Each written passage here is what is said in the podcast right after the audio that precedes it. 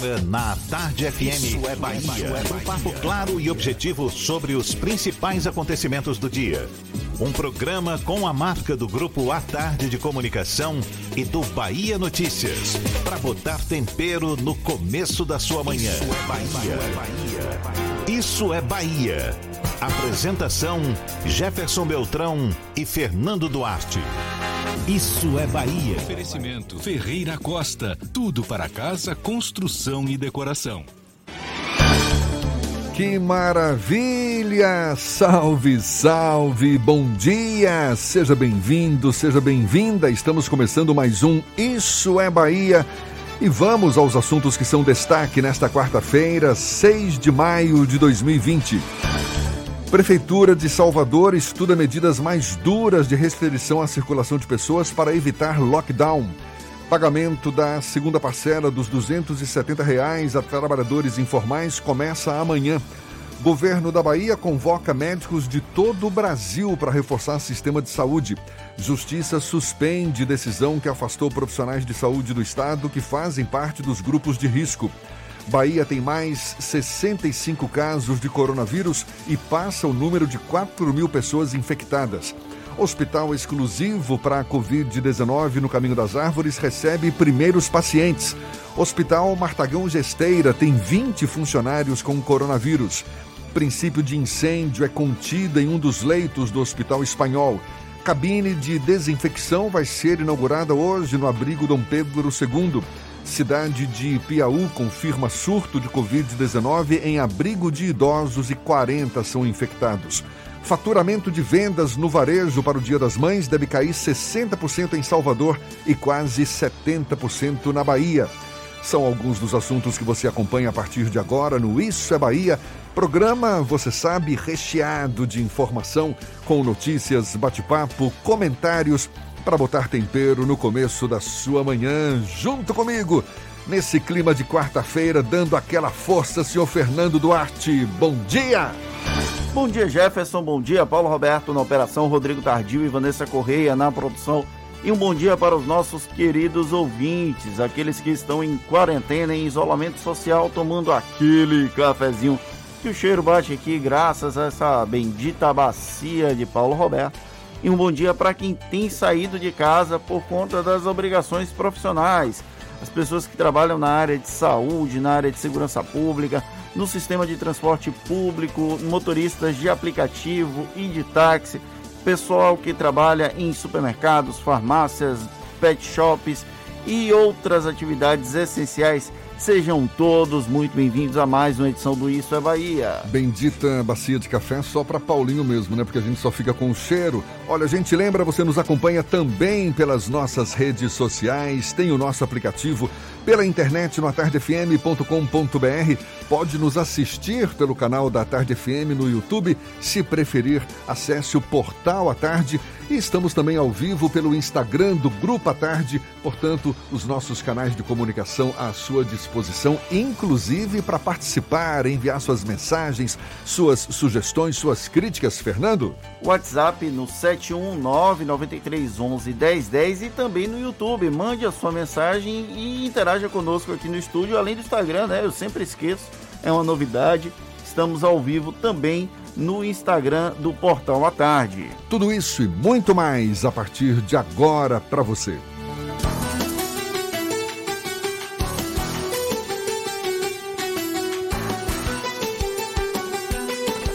Isso é Bahia. Previsão do tempo. Meio de semana com tempo instável aqui na capital baiana. Quarta-feira amanheceu com céu nublado e chuva. Já tinha chovido também durante a noite. A temperatura agora é de 26 graus. Mais um dia de chuva. Nesta quarta-feira a gente tem as informações com Ives Macedo. Ele quem vai confirmar pra gente. Bom dia, Ives. Muito bom dia para você, Jefferson. Bom dia, Fernando Duarte, Paulinho. Todo mundo ligado aqui na programação da Tarde FM no programa Isso é Bahia. Olha, Jefferson, uma massa de ar seco vai predominar sobre Salvador e região metropolitana nesta quarta-feira. Hoje o tempo deve ser de sol com possibilidade de chuva agora de manhã, uma chuva mais isolada, com diminuição de nuvens à tarde e noite, com pouca nebulosidade. Nos locais onde tiver chuva, Jefferson, tanto na região de Salvador como na região metropolitana, essa chuva pode vir acompanhada de raios e também de rajadas de vento. Os termômetros marcam 23 graus a temperatura mínima e 30 graus a temperatura máxima. Coronavírus, não deixe que ele viaje com você. Juntos vamos vencer essa pandemia. CCR, viva seu caminho. É contigo, Jefferson. Eu volto já já com a previsão do tempo para o interior do estado. É contigo. Tá combinado então. Até já, Ives. Agora 7 e 7 na tarde FM. Isso é Bahia. Depois de quase oito horas de depoimento no último sábado, o ex-ministro Sérgio Moro pouco avançou no relato de suposta interferência política do presidente Jair Bolsonaro na Polícia Federal. O relato completo foi divulgado após a Procuradoria-Geral da República concordar com a publicidade do documento sugerida pela própria defesa do ex-juiz. Ainda que cause arranhões na imagem do presidente, a saída de Sérgio Moro não foi a bala de prata esperada pelos opositores de Bolsonaro. Esse novo episódio da novela Entre os Recentes Inimigos é tema do comentário político de Fernando Duarte. Isso é Bahia. Política. A Tarde FM. Apesar do desgaste público, o depoimento do ex-ministro Sérgio Moro após as declarações de que o presidente Jair Bolsonaro teria tentado interferir politicamente na Polícia Federal praticamente deu chabu mesmo que fique implícito que Bolsonaro agilizou a saída de Maurício Valeixo da direção-geral por interesses pouco republicanos, o discurso do presidente consegue encaixar na capacidade argumentativa dos próprios apoiadores. E esse número, como sabemos, continua barulhento, ainda que tenha sofrido sucessivas desidratações. O conteúdo do depoimento de Moro não surpreendeu, foi uma repetição mais detalhada e formal do discurso de despedida dele do Ministério da Justiça e Segurança Pública. Para quem acredita no paladino que outrora foi juiz, a pecha de que Bolsonaro cometeu ingerência política com a PF funciona. As supostas provas sugeridas pelo ex-ministro não apareceram, apenas consta o relato dele contra a versão do presidente. Tal situação causa burburinho político, mas está longe de provocar algo além de arranhões na imagem do chefe do executivo. Do ponto de vista de construção narrativa, Moro conseguiu costurar bem o depoimento à biografia, algo que pareceu tão caro a ele durante o processo demissionário. Ele ainda consegue parecer vítima e deixar o presidente numa posição de algoz. Porém, não funciona fora da bolha dos fãs da Lava Jato. No máximo, ajuda a dar munição para os adversários de Bolsonaro, mas ainda é algo bem incipiente. Algo que acaba por ficar diluído em meio à tática de guerrilha constantemente adotada pela claque do ocupante do Palácio do Planalto. Já o presidente sugeriu que a mudança na superintendência da PF do Rio de Janeiro foi uma promoção para aquele que deixa o posto. Foi a desculpa perfeita que impede uma responsabilização pelo fato de interferir na corporação. Como, como no Brasil, fatos viraram uma questão de fé, nada mais justo do que tapar o sol com peneira. Ou seja, pode-se até gastar muita saliva, mas nada vai mudar a convicção de que o morador da Alvorada é inocente. Pouco após o depoimento de Moro vir a público, Bolsonaro revelou um trecho da conversa em que o então ministro falava de fofoca ao se referir ao inquérito das fake news aberto de ofício no Supremo Tribunal Federal. É uma bomba com a mesma potência da utilizada pelo ex-ministro. Pouco efeito prático. Depois de muita expectativa, assistimos a estalos bebê que pareciam que queriam ser ogivas nucleares. Por enquanto, Moro e Bolsonaro vão seguir retroalimentando as narrativas. E nós, como espectadores, assistiremos a essa guerra de meninos. Pena que esse ano não vai ter São João. Bom, pode não ter sido com um efeito muito prático esse depoimento do Moro. Agora, isso ainda é uma fase inicial da investigação, não é verdade? Ainda com coleta de provas, depoimentos de testemunhas, pedidos de quebra de sigilo, o que pode resultar em novas revelações. Além do mais, existe a possibilidade da Polícia Federal pedir também para ouvir Bolsonaro durante essa investigação. O ministro Celso de Mello, do STF, que é o relator dessa ação, já autorizou o depoimento de três ministros que teriam participado de reuniões em que Bolsonaro teria cobrado a substituição de Maurício Valeixo na Polícia Federal. Essa, esses depoimentos vão ter algum tipo de impacto, mas mesmo juntando os depoimentos juntando as eventuais provas que Sérgio Moro diz ter, os prints, os áudios, ainda é necessário que haja uma denúncia feita pelo Procurador-Geral da República contra o presidente Jair Bolsonaro.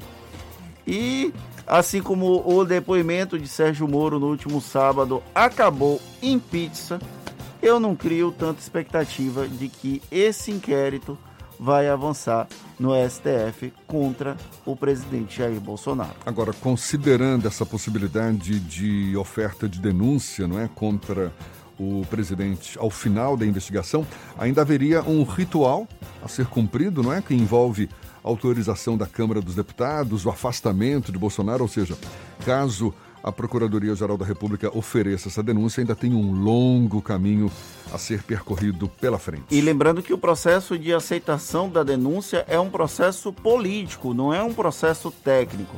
Quem não lembra do momento em que o ex-presidente Michel Temer foi flagrado na conversa com o Wesley Batista da JBS, Joesley Batista, Wesley é o irmão dele, e nesse momento ele foi denunciado ao Congresso Nacional e o Congresso Nacional não autorizou o prosseguimento da denúncia contra o MDBista. Então é um processo político. Hoje Bolsonaro não tem capacidade de, não tem condições de sofrer um processo de impeachment, um processo de afastamento, nem aceitação da denúncia, ainda mais com esses flertes que ele tem feito com o chamado Centrão. Agora são 7 e 14 A Bahia registrou 65 novos casos confirmados de coronavírus e já passou a marca de 4 mil pessoas diagnosticadas com a doença, segundo o boletim mais recente, boletim divulgado pela Secretaria Estadual da Saúde. Isso foi ontem à noite. No total, foram notificados 4.040 pacientes com Covid-19. O número de mortes subiu para 146. Já o Brasil bateu recorde com 600 mortes em apenas um dia. No total, o país registrou 7.921 mortes por Covid-19 e mais de 114 mil casos. E um dos, um dos leitos do Hospital Espanhol, unidade de referência para o tratamento da Covid-19 aqui em Salvador, sofreu um princípio de incêndio na noite de ontem. O fogo atingiu um dos quartos do prédio que fica no quarto andar os bombeiros se deslocaram para a unidade de saúde e controlaram o fogo. A polícia militar foi chamada para acompanhar a ocorrência por causa de um homem aparentemente em surto, de acordo com o secretário de saúde, inclusive ele estava em surto psicótico dentro das dependências da unidade e que teria colocado fogo no colchão do leito, depois acabou terminou se jogando pela janela do quarto. Ele foi socorrido e teve fratura em uma das pernas. 26 pacientes foram remanejados para outras unidades de saúde da cidade em meio a essa confusão lá na, no Hospital Espanhol durante a madrugada. É, e falando em hospital, o Martagão Gesteira tem 20 funcionários com coronavírus. E mais, medidas mais duras podem ser adotadas em determinados bairros da capital baiana para que seja evitado o lockdown. A gente fala mais sobre esses assuntos já já. Agora, 7h16 na Tarde FM.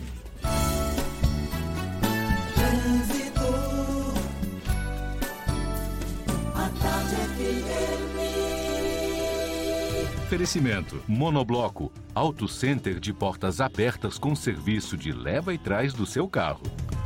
Motoristas com seus carros e faróis acesos. Olhe, pois é, muita pista molhada, chuva nesse começo da manhã. Atenção redobrada para quem está ao volante. Cláudia Menezes tem informações valiosas para os motoristas. Bom dia, Cláudia. Bom dia para você, Jefferson. Bom dia para toda a turma do Isso é Bahia. Choveu muito durante a madrugada e eu já começo com informação de deslizamento de terra na Via Expressa no sentido Cidade Baixa, nas imediações do túnel. Uma faixa da pista está tomada pela terra, os veículos estão passando pela outra faixa. Equipes estão avaliando essa situação aí difícil, porque parece que há risco de mais deslizamento nessa área e nós, claro, vamos acompanhar essa situação. Coronavírus, não deixe que ele viaje com você. Juntos vamos vencer essa pandemia. CCR, viva seu caminho. Volto com você, Jefferson. Obrigado, Cláudia. A Tarde FM de carona com quem ouve e gosta. Governo da Bahia convoca médicos de todo o Brasil para reforçar o sistema de saúde e a Justiça suspendeu decisão que afastou profissionais de saúde do Estado que fazem parte dos grupos de risco. A gente dá os detalhes ainda nesta edição 717 na Tarde FM. Você está ouvindo Isso é Bahia. Irmãs e irmãos, meu abraço apertado vai aqui nessa canção. Com amor, obrigado por sua dedicação. Tantas vidas hoje estão em suas mãos. Quem acolhe, quem cuida, quem cura, quem se dá de coração. Você que encara essa luta na rua, não se sinta só. Pois nada vale mais do que a vida, ela é o bem maior. Vai na fé, vai na paz, estamos em casa numa só voz.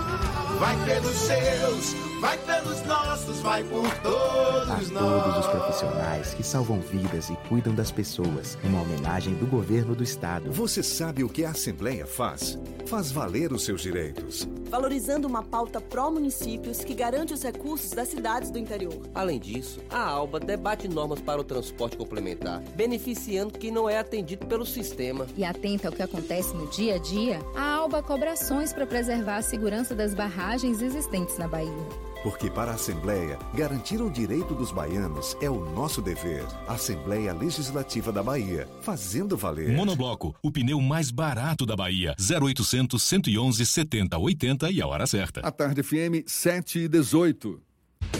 Você sabia que na Monobloco os pneus velhos deixados pelos clientes podem virar chachim, cadeira e até asfalto? E que a Monobloco apoia o esporte amador e a cultura? E que também na Monobloco uma parte do lucro do serviço do seu carro você pode direcionar para algumas instituições beneficentes? Não sabia? Então se ligue. Monobloco faz tudo de mecânica e tem o pneu mais barato da Bahia. Água de Meninos, Lauro de Freitas e Abrantes. 0800 111 7080. Voltamos a apresentar Isso é Bahia. Um papo claro e objetivo sobre os acontecimentos mais importantes do dia. Agora, 7h20, a gente segue juntos pela Tarde FM. Temos notícias que chegam da redação do portal Bahia Notícias. Lucas Arrasa, quem está a postos. Bom dia. Bom dia, Jefferson. Bom dia quem nos escuta aqui na capital do estado. O governador Rui Costa disse ontem que não se mostrou favorável à retomada das atividades dos times de futebol profissional aqui do estado. Durante Papo Correria, o gestor reiterou a previsão de que haverá esgotamento dos leitos dos hospitais aqui da Bahia. Portanto, se colocou contra a retomada das atividades da dupla Bavi. Lembrando que o Bahia retomou de forma gradativa os treinos na última segunda-feira. O Vitória, por sua vez, estuda fazer o mesmo até o dia 18. Eu sou Lucas Arraes, falo direto da redação do Bahia Notícias para o programa Isso é Bahia. É com vocês aí do estúdio. Agora 7h21 e o Hospital Martagão Gesteira, aqui na capital baiana, possui 20 funcionários com resultado positivo para coronavírus, segundo nota da própria Unidade Filantrópica de Saúde Pediátrica. Entre os pacientes, quatro também foram confirmados com a doença até ontem. Na unidade, 83 profissionais foram submetidos ao teste para o diagnóstico da Covid-19. Além dos 20 casos confirmados, outros 36 apresentaram sintomas de enfermidade e esperam os resultados do exame. Tanto os funcionários infectados pelo coronavírus quanto os com suspeita da doença foram afastados das atividades. Em nota, Hospital Martagão Gesteira informa ter adotado todas as medidas preventivas contra o coronavírus. E a desobediência das pessoas em relação à quarentena e o aumento de casos do coronavírus em Salvador levou a prefeitura a elaborar medidas de restrição para cada bairro da capital baiana. Na prática, as regiões da cidade com maior número de infectados ou desrespeito às regras de isolamento vão ter ações específicas. De acordo com o prefeito Assemineto, foi criado um grupo de trabalho que está estudando quais ações adotar para cada região da cidade. As proibições podem ser desde o fechamento de ruas e avenidas, como já acontece em outras cidades do Brasil, até a suspensão das atividades de comércio e do funcionamento de feiras e também o trabalho de ambulantes. Filas enormes, dúvidas, aglomerações no entorno das agências da Caixa Econômica Federal Pois é, com o pagamento do auxílio emergencial de 600 reais, a demanda só tem aumentado e, com isso, também o risco de infecção do coronavírus durante a pandemia. A pedido dos Ministérios Públicos Federal e da Bahia, a Justiça Federal concedeu decisão liminar para que a Caixa utilize colaboradores da instituição no reforço de medidas para evitar essas aglomerações no entorno das agências e também na organização das filas. Para entender melhor o assunto, saber quais as possíveis penalidades, a gente conversa agora com o Procurador da República, Leandro Bastos Nunes, nosso convidado aqui no Issa Bahia. Bom dia e seja bem-vindo, Leandro. Bom dia, Jefferson. Tudo bem? Tudo bom? Muito obrigado por aceitar o nosso convite. Nessa decisão é dado um prazo de cinco dias para a adoção da medida, sob pena de multa diária a ser definida pela Justiça. Essa multa já foi definida, procurador?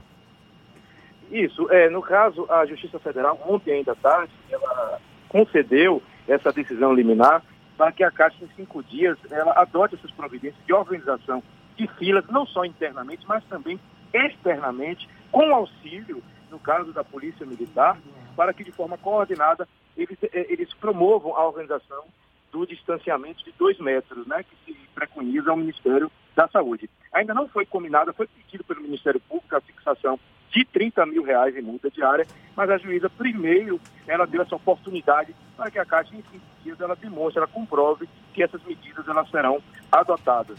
O senhor em particular acredita na eficácia dessas medidas? Olha, eu acredito muito nesse efeito já inicial simbólico desde a propositura da ação, que foi o fato de a Caixa realmente ter iniciado providências. Ela comprovou nos autos que começou a contratar vigilantes, ela começou a se mexer um pouquinho administrativamente para colaborar, que até então a Caixa estava um pouco reticente quanto a isso, estava omissa quanto a isso, não tinha sequer respondido as recomendações do Ministério Público Federal e Estadual, mas depois da propositura da ação judicial, que foi do dia 2 de maio agora, e agora com a decisão liminar, a Caixa realmente está começando a comprovar que está se esforçando para que essas medidas de organização das filas no espaço externo elas sejam efetivadas. O senhor acredita que a força policial poderá ser requisitada no caso é, de, por exemplo, alguma agência não conseguir conter a aglomeração? É, no caso, força policial, a gente fala aqui, para que o cidadão entenda, é para a finalidade de organizar a, as filas, é para a finalidade de tentar orientar o cidadão, e não com uma força coercitiva, no sentido daquela polícia é, é, é, é que tem a, a função de reprimir algo ilícito praticado. Porque, no caso, a gente está diante de uma pandemia, de situação extraordinária, que a população também deve colaborar com essas medidas de distanciamento. Então, a polícia aqui ela vai entrar como coadjuvante nesse caso, ao lado do, da Caixa Econômica para organizar a fila por conter diversas pessoas ali e, e ter multidão, etc. Leandro, mesmo que não tenha sido é, na justiça, é, pessoas ligadas à Caixa reclamaram que essa obrigação de organizar as filas fora da agência não seria responsabilidade da Caixa.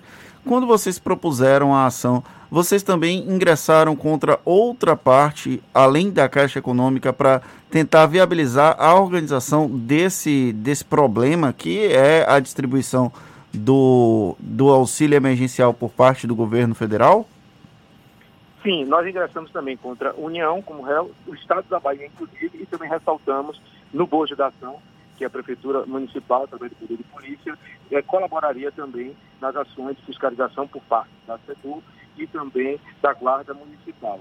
É, no caso, nós entendemos é, que essa obrigação é uma obrigação solidária, embora a Caixa Econômica ela alegue que lado externo é, é, pertença ao poder público essa obrigação de, de, de fazer a segurança, é, nós entendemos que o serviço bancário ele envolve não só internamente, como espaços também externamente. Ou seja, aquela pessoa, aquela pessoa jurídica, aquela empresa que presta um serviço, explore uma atividade econômica, no caso aqui, uma, uma atividade bancária, ela tem a obrigação de zelar pelo todo. O que não impede também que a polícia militar tenha a obrigação de ajudar e colaborar também com a manutenção da organização da ordem da segurança. Leandro, você acha que essa medida já surtiu algum tipo de, de efeito? Porque ela, a decisão foi ontem, mas desde que ela foi proposta, já nós vimos iniciativas. Por exemplo, em Vitória da Conquista, aquela organização das filas, que foi com a marcação no, no chão. Em outros municípios aqui do estado, também algo nesse sentido. E aí, aí vem uma outra pergunta. Também passa por um, por um processo de conscientização do cidadão, porque em algumas cidades houve a demarcação dos espaços na fila, na distância, e aí no meio da chuva o pessoal deixou os espaços e foi se aglomerar numa região onde estava coberta tal. Como é que vocês é, observam esse tipo de ação, de atitude? Isso, nós inclusive narramos isso na, na petição inicial da Pública, que cabe também ao cidadão essa obrigação, a obrigação de todos. É, é um momento de extraordinário, um momento que a gente vive em que diversas medidas estão sendo tomadas a caráter caráter extraordinário. Então, o cidadão, ele também tem essa obrigação é, de colaborar. É, não pode atribuir apenas e tão somente ao poder público, porque fica inviável. São milhões de pessoas. É um dos maiores é, é, é sistemas de serviço bancário e grande de benefício da história.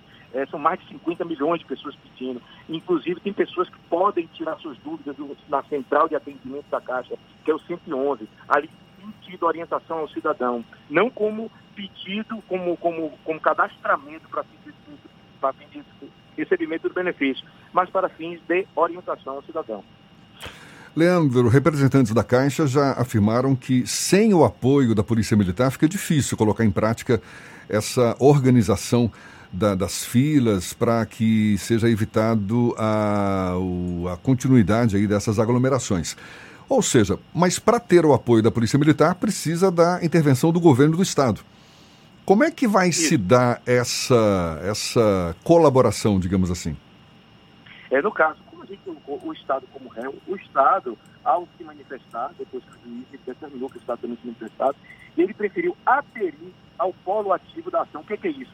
Ele preferiu atuar ao lado do Ministério Público. Então, a gente está presumindo, a gente está inferindo, vamos dizer assim, que o Estado ele vai colaborar, inclusive vamos expedir ofício para isso, para que a Polícia Militar esteja também presente no cumprimento dessa liminar. Porque o próprio Estado, ao invés de contestar a ação, ao invés de ele atuar de forma é, contrária ao pedido do Ministério Público, ele prontamente se manifestou nos autos, dizendo que vai atuar ao lado do Ministério Público, ou seja, como coautor da ação e, portanto, prestando de forma voluntária, sem necessidade de determinação judicial, esse serviço que é de segurança pública e de manutenção da ordem por parte da Polícia Militar. É uma decisão recente e vamos observar e vamos, inclusive, pedir ofício para que ela seja cumprida.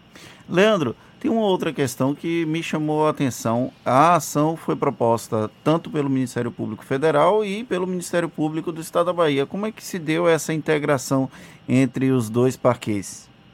Bom, o Ministério Público Federal e do Estado, eles podem atuar em direito o que se chama de litisconsórcio. Eles atuam lado a lado como? Quando se tem atribuição tanto do federal como do estadual. Por que, que nesse caso dois? Porque tem direito do idoso aí, que cabe ao Ministério Público estadual velar pela, pelo direito do idoso, e no caso, a gente sabe que tem pessoas idosas também é, que têm direito a esse saque de benefício e também estão na fila, pessoas com mais de 60 anos, inclusive com mais de 80 anos, então o Ministério Público do Estado da Bahia é quem tem a atribuição para velar por esse direito do idoso. E o Ministério Público Federal, no caso, ele intervém porque se tem instituições federais em jogo, que é a Caixa Econômica Federal, no caso aí, como é principalmente uma empresa pública federal. E também é, acionamos a União, no caso.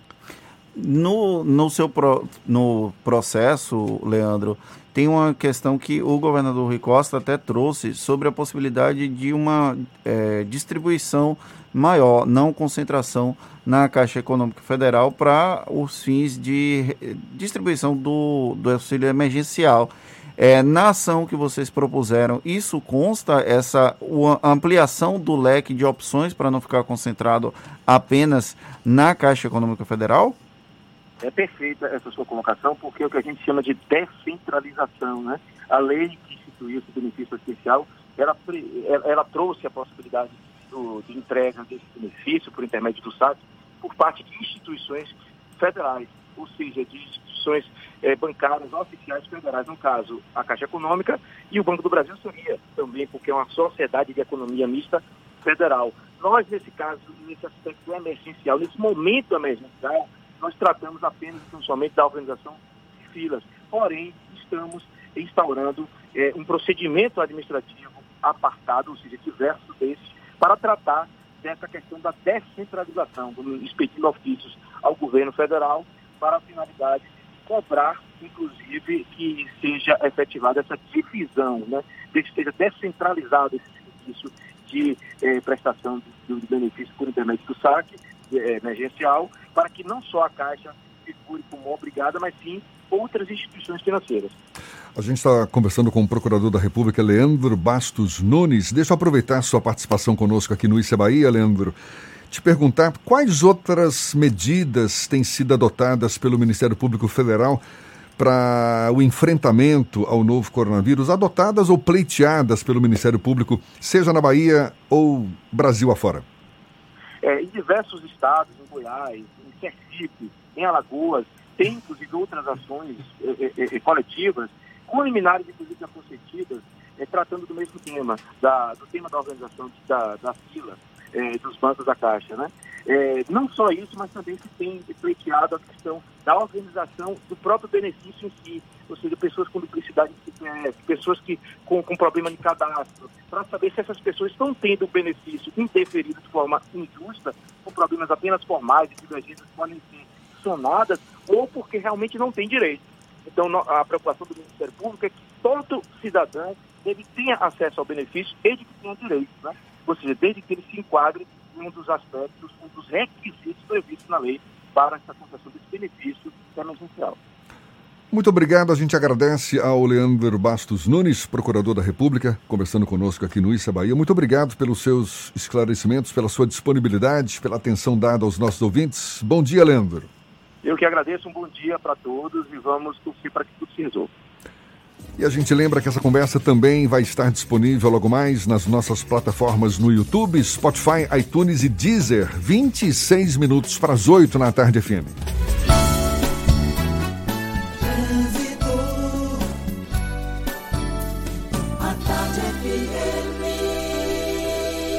Oferecimento: Monobloco, Auto Center de portas abertas com serviço de leva e trás do seu carro.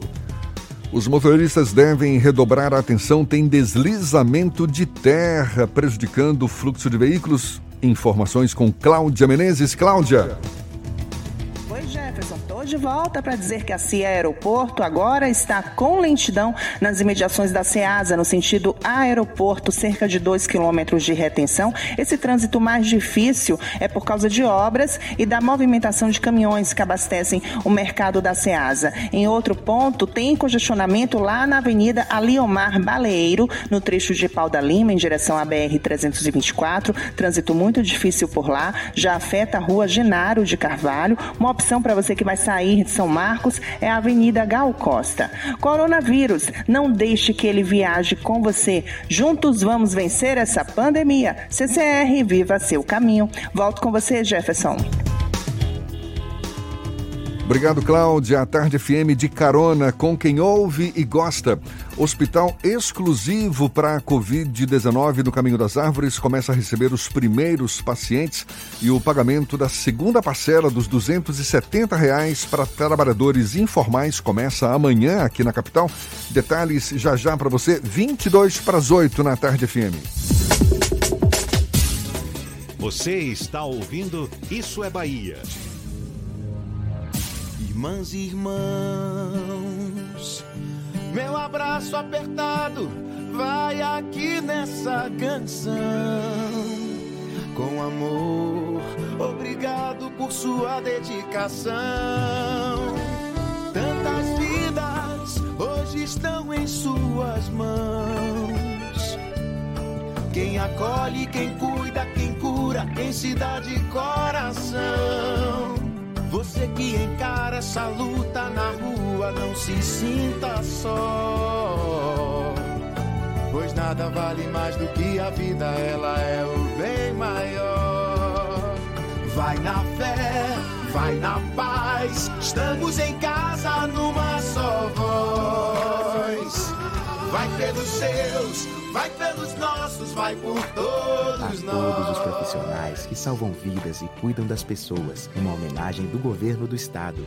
Você sabia que na Monobloco os pneus velhos deixados pelos clientes podem virar chachim, cadeira e até asfalto? E que a Monobloco apoia o esporte amador e a cultura? E que também na Monobloco uma parte do lucro do serviço do seu carro você pode direcionar para algumas instituições beneficentes? Não sabia? Então se ligue. Monobloco faz tudo de mecânica e tem o pneu mais barato da Bahia. Água de Meninos, Lauro de Freitas e Abrantes. 0800 111 7080. Central Papelaria, os melhores preços e a maior variedade em material escolar e escritório da Bahia e a hora certa. A Tarde FM, 22 para as 8. 3369 mil. Central Papelaria, variedade assim você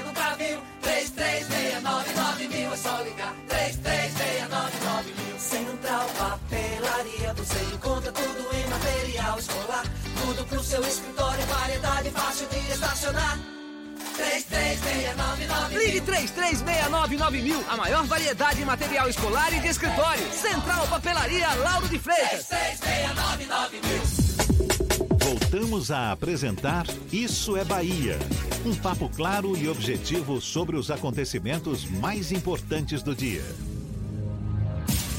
Para enfrentar a pandemia do coronavírus na capital baiana, uma série de medidas de contenção de despesas tem sido adotada pela Prefeitura de Salvador, segundo a gestão municipal. São ações fundamentais para garantir o equilíbrio das contas e também para garantir o, os recursos necessários para combater a doença. A estimativa é economizar 50 milhões de reais que vão ser revertidos em ações de combate à Covid-19. Quem conversa conosco sobre esse e outros assuntos é o secretário municipal da Fazenda de Salvador, Paulo Souto, nosso convidado também aqui no Issa Bahia. Seja bem-vindo. Bom dia, secretário.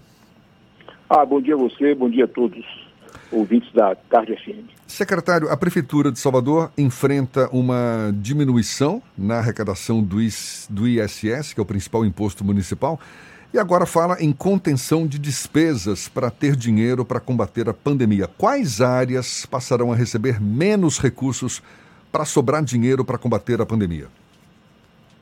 Olha, primeiro, um- uma situação desse tipo, ela tem que funcionar em duas vertentes. né? É, só que nesse momento, uma dessas vertentes é absolutamente impossível, que é o aumento de arrecadação. Não há como é, ter aumento de arrecadação. Na verdade, a realidade é bem mais cruel nós estamos atravessando uma fase típica de queda na arrecadação. Uma queda que é, já começa a ser bastante expressiva e que tem uma tendência, infelizmente, de poder ser acentuada nos próximos meses. Então, esse é um problema que nós estamos defrontando. Por outro lado, do lado das despesas, nós temos um aumento de despesas que é absolutamente inevitável. E o prefeito tem sido extremamente é, cuidadoso com isso, né? praticamente não colocando limites nos gastos relacionados ao fortalecimento das ações da prefeitura na área de saúde e na área social. Então, é, nós temos uma atmosfera, um ambiente de redução de receitas e um ambiente de aumento de algumas despesas que são essenciais. Oh, só para você ter uma ideia, eu acho que é interessante que a população é, possa perceber isso. Nesse período, é, apenas no, no, no, no, mês passado, tá? estamos falando, portanto, com números de abril, em despesas diretamente relacionadas com a Covid-19, a Prefeitura já empenhou 145 milhões, empenhar na, na, na, nessa linguagem orçamentária é separar os recursos para essas despesas, né? mas já é, liquidou, quer dizer, já concretizou despesas da ordem de 55 milhões de reais. Isso no primeiro mês. Isso no primeiro mês.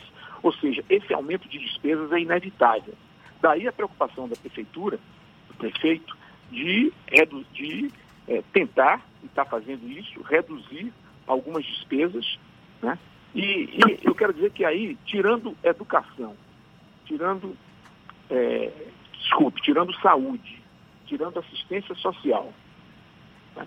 é, de alguma forma é, também uma, uma área de mobilidade, tirando isso, todos os outros setores vão ter que gastar menos. E uma possibilidade disso é uma negociação que está sendo feita em todos os contratos da prefeitura, objetivando a reduzir é, as despesas nesse período. E Você a... sabe que a prefeitura até aqui, ela, uma das características da prefeitura de Salvador é o cumprimento absoluto de pagamento em dia dos seus prestadores de serviço, dos seus fornecedores de bens e, sobretudo, principalmente, dos seus colaboradores, servidores e terceirizados. Né? Nós vamos continuar fazendo isso, mas nesse momento a Prefeitura está pedindo também uma colaboração dos prestadores de serviço, né?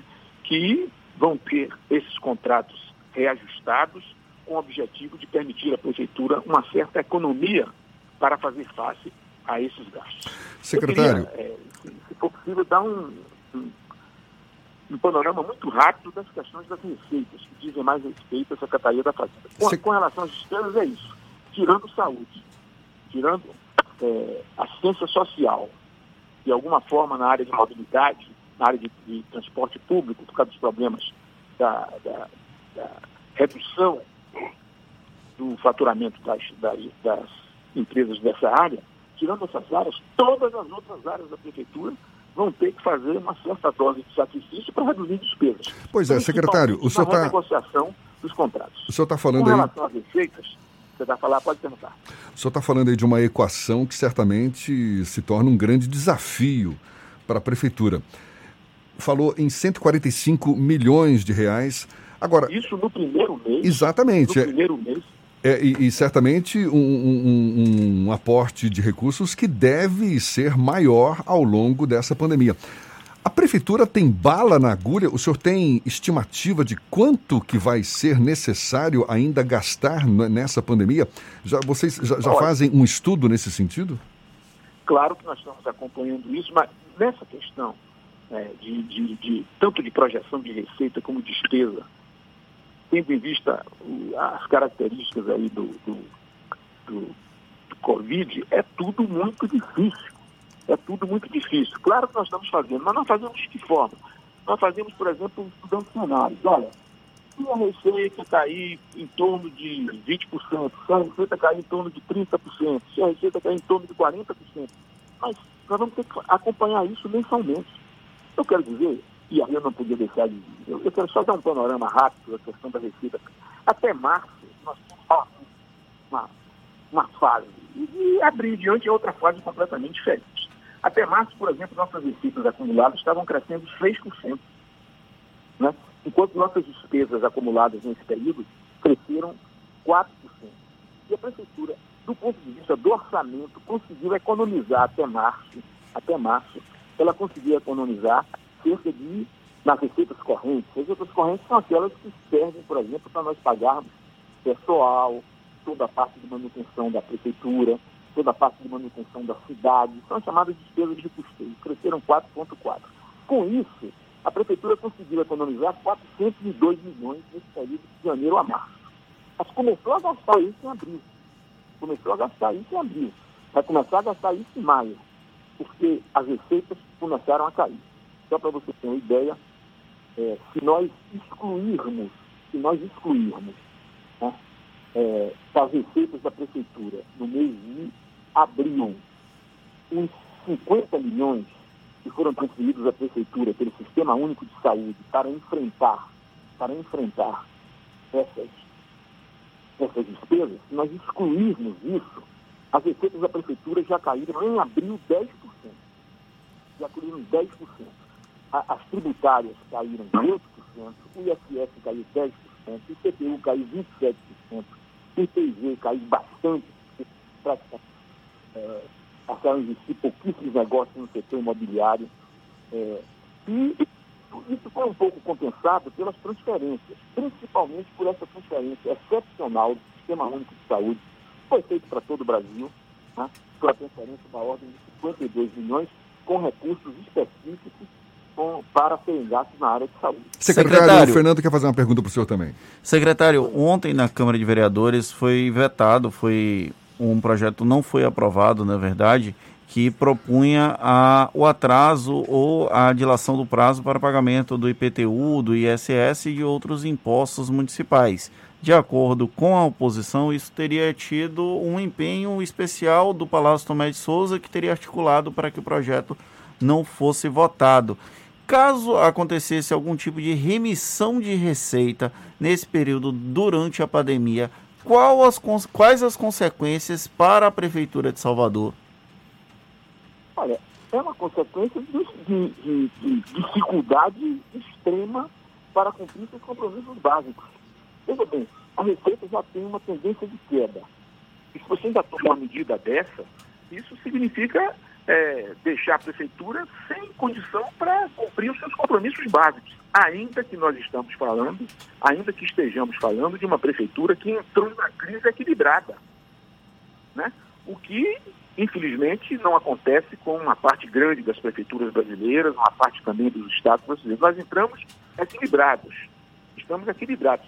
Mas eu estou dando uma ideia aqui do que aconteceu, por exemplo, na, na, nas receitas de, de, de de abril. Enquanto isso, as despesas em abril, né? as despesas em abril já cresceram quase 8%. Já cresceram 8%. E aquela poupança que nós tínhamos de, de, de é, que, eu, que, eu, cheguei a falar aqui de é, 400 milhões, 404 milhões, elas já foram, já foram é, extremamente reduzidas, porque você começou a utilizar esses recursos para fazer face a essas despesas que estão acontecendo. Né? Então, é, uma, uma, uma, medida desse tipo realmente criaria uma situação de sustentabilidade. E além do mais, tem uma outra coisa que seria muito grave, é que é, esse projeto não está concluído, eu nem, nem percebi se, afinal de contas, a versão do projeto que tá, foi votado pela Câmara, foi votado pelo Senado agora vai voltar para a Câmara, que é um projeto que permite transferências do governo federal a estados e municípios para recompor suas receitas, para recompor suas receitas. E, inicialmente, esses projetos previam, previam eu, eu, eu ainda não vi o texto final, previam que é, durante esse período, até porque o governo federal estava transferindo esse dinheiro, que estariam proibidas, por exemplo, incentivos fiscais, a concessão de incentivos fiscais, de medidas como essa de, de redução de receitas, etc. Mas, resumindo, é, nesse, nesse panorama, é absolutamente, seria absolutamente insustentável para a prefeitura né, aumentar ainda né, essa redução de receitas que já estão acontecendo com um projeto desse tipo. Eu quero dizer, por exemplo, que se fala, é, eu entendo perfeitamente né, entendo perfeitamente o, o, enfim, o que às vezes inspira isso. Mas é preciso ver, por exemplo, com relação ao IPTU, que a prefeitura ela já habitualmente dispensa do IPTU cerca de 250 mil famílias na capital. 250 mil famílias não pagam, não pagam legalmente, né? Não pagam legalmente. Então, quero dizer que a prefeitura não está, é, eu diria que, é, inerte, né? ou, não, não, não entende as dificuldades desse momento. Mas a população está percebendo o papel da prefeitura, ela está entrando não apenas em atividades que seriam tipicamente dela, mas está avançando né, no sentido de colaborar, porque a situação é realmente muito grave. A prefeitura está entrando, por exemplo, na instalação de leitos de unidade de tratamento intensivo, que normalmente não é uma função da prefeitura. Mas ela está entendendo que o Estado está fazendo um esforço grande e quis também demonstrar que ela também quer colaborar com isso e está fazendo isso de uma maneira forte. Está fazendo isso de uma maneira forte. Para quê? Para tentar dar mais segurança à população. Um momento de dificuldade que por todas as, as previsões já está se avizinhando aí e que é, a prefeitura está é, certamente, certamente é um desafio e tanto aí que a prefeitura tem pela frente que não falte lucidez e discernimento para tomar as decisões mais corretas nesse momento de crise. E a gente agradece a participação do secretário municipal da Fazenda de Salvador, Paulo Souto, conversando conosco aqui no Issa Bahia. Muito obrigado, secretário, pela sua disponibilidade. Um obrigado bom dia para o senhor. Mais uma vez, eu, eu, eu quero dizer que é, a crise é, encontrou a Prefeitura de Salvador numa situação de equilíbrio, porque essa foi, eu diria que foi a regra de ouro da administração desde o início até esse momento, mas nós estamos enfrentando uma situação agora diferente, nós estamos situação de, enfrentando uma situação de aumento de despesas, de redução das receitas, né? e a Prefeitura está fazendo um grande esforço para continuar tendo esse trabalho de, mesmo dentro da crise, manter os serviços públicos essenciais, manter a limpeza pública, manter todas as suas unidades de saúde funcionando perfeitamente e, além do mais, é, entrando né, nessa, nessa nova fase de despesas novas que ela nunca teve, esperando naturalmente é, alguns recursos do governo federal, que, como eu falei, é, já vieram em, em, no mês de abril, já ajudaram bastante, e nós estamos esperando também a aprovação desse projeto pela Câmara e pelo Senado,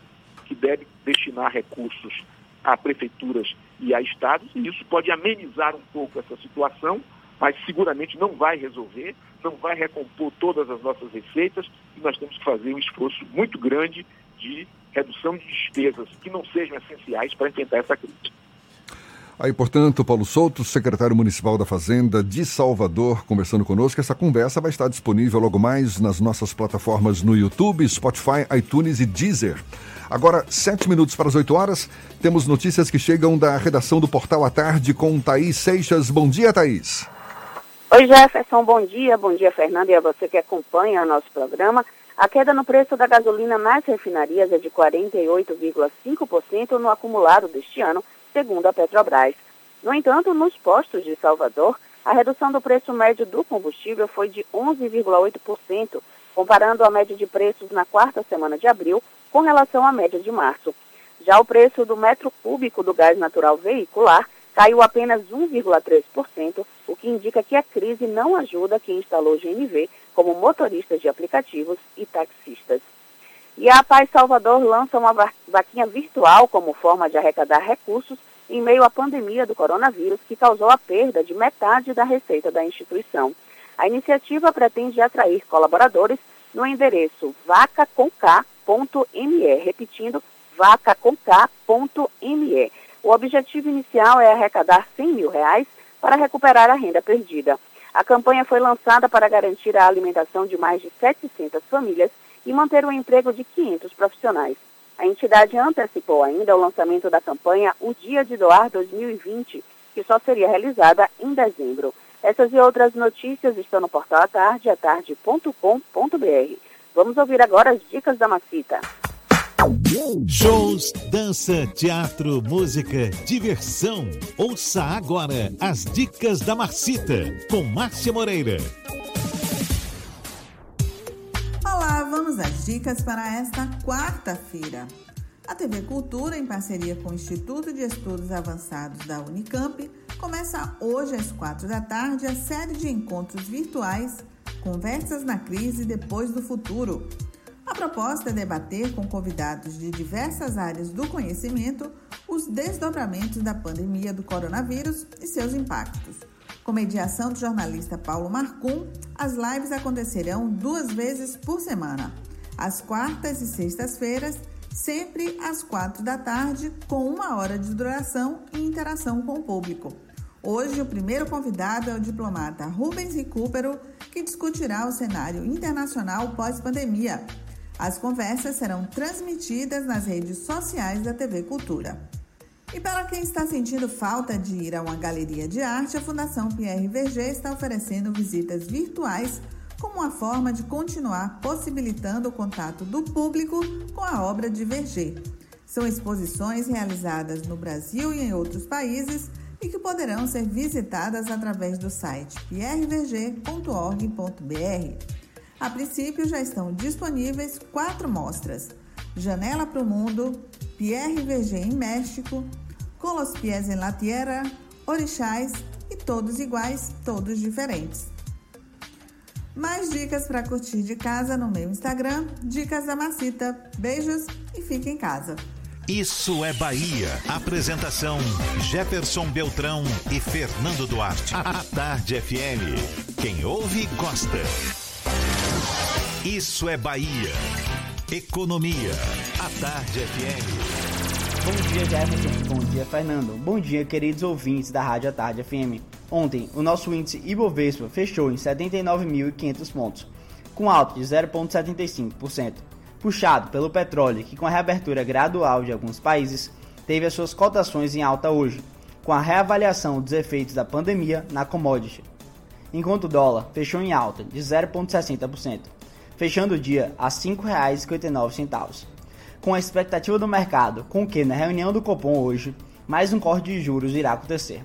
E para hoje, o foco do investidor, além da reunião do Copom, fica na divulgação do PMI europeu, dado que mede a temperatura da economia.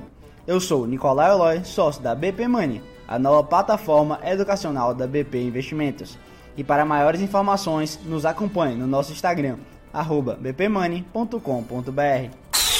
Isso é Bahia. Trânsito. A tarde FM. Oferecimento: Monobloco, Auto Center de portas abertas com serviço de leva e trás do seu carro. A gente volta a falar com Cláudia Menezes. É você, Cláudia. Oi, Jefferson. Volto para atualizar sobre o deslizamento de terra que atingiu uma das faixas da Via Expressa no sentido rótula do Abacaxi. Foi nas mediações do túnel para quem sai da Avenida Jequitaia e quer acessar a Via Expressa. Nesse momento, apenas uma faixa está liberada para tráfego. Equipes estão avaliando essa situação porque parece que há mais risco de deslizamento. Coronavírus, não deixe que ele viaje com você. Juntos vamos vencer essa pandemia pandemia. CCR, viva seu caminho. Volto com você, Jefferson. Obrigado, Cláudia. A Tarde FM de carona com quem ouve e gosta. Intervalo e a gente volta já já para falar para toda a Bahia, 7h59 na Tarde FM. Você está ouvindo Isso é Bahia. Irmãs e irmãos, meu abraço apertado vai aqui nessa canção. Com amor, obrigado por sua dedicação. Tantas vidas hoje estão em suas mãos. Quem acolhe, quem cuida, quem cura, quem se dá de coração. Você que encara essa luta na rua, não se sinta só. Pois nada vale mais do que a vida, ela é o bem maior. Vai na fé, vai na paz, estamos em casa numa só voz.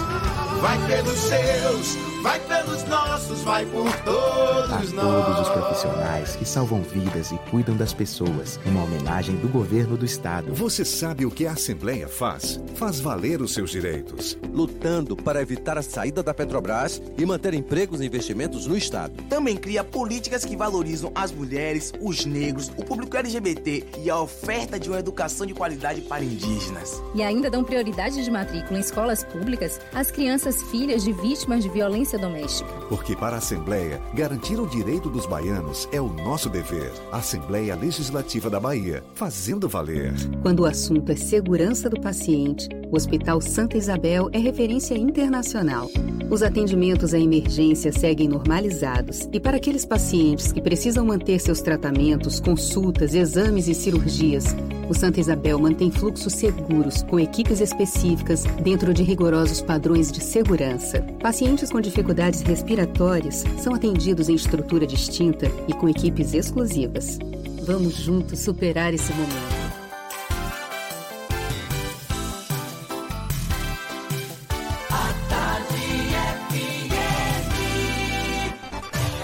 Atenção, emissoras afiliadas à Tarde FM. Em 5 segundos, isso é Bahia para todo o estado.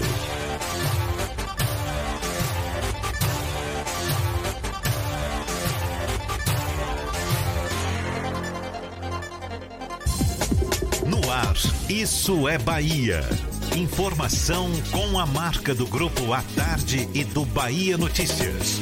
Política, segurança, saúde, cidadania. Isso é Bahia. Apresentação: Jefferson Beltrão e Fernando Duarte. A Tarde FM. Quem ouve, gosta. Que maravilha! Salve, salve! Bom dia! Seja bem-vindo, seja bem-vinda. A partir de agora, Isso é Bahia em rede com emissoras de todas as regiões do estado.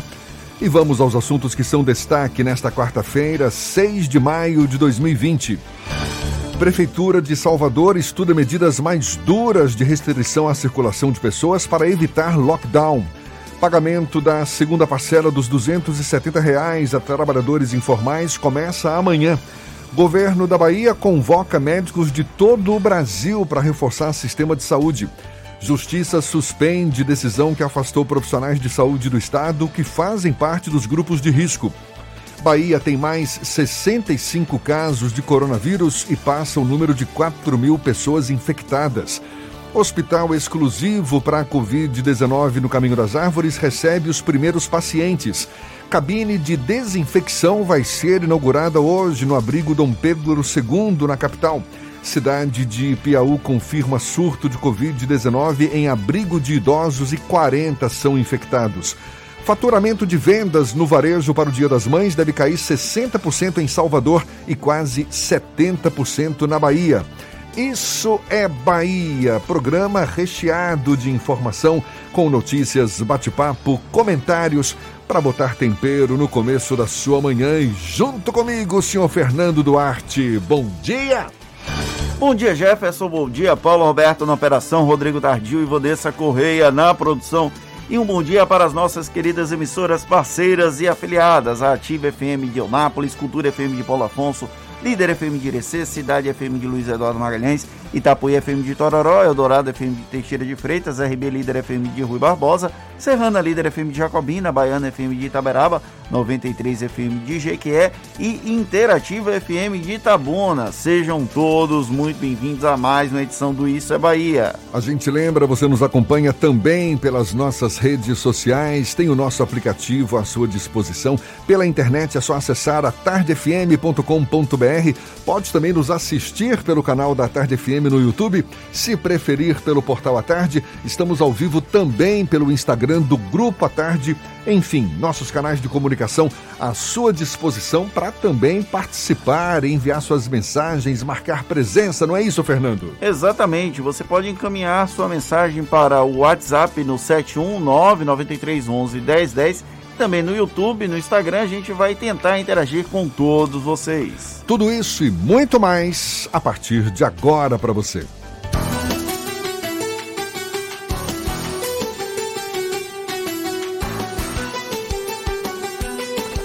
Isso é Bahia. Previsão do tempo. Em Salvador, a quarta-feira amanheceu com um tempo instável, chuva, temperatura na casa dos 26 graus. Existe previsão de mais chuva ao longo do dia. O sol deve aparecer no meio das nuvens também. A temperatura varia de 23 a 29 graus. Isso a gente já soube na primeira hora do programa de hoje. Agora, para o interior do estado, a previsão do tempo com Ives Macedo. Seja bem-vindo mais uma vez, Ives. Bom dia. Muito bom dia novamente para você, Jefferson. Bom dia, Fernando Duarte, Paulinho, todo mundo ligado aqui no programa Isso é Bahia, em especial você do interior do estado que já está aqui com a gente. Um ótimo dia para você.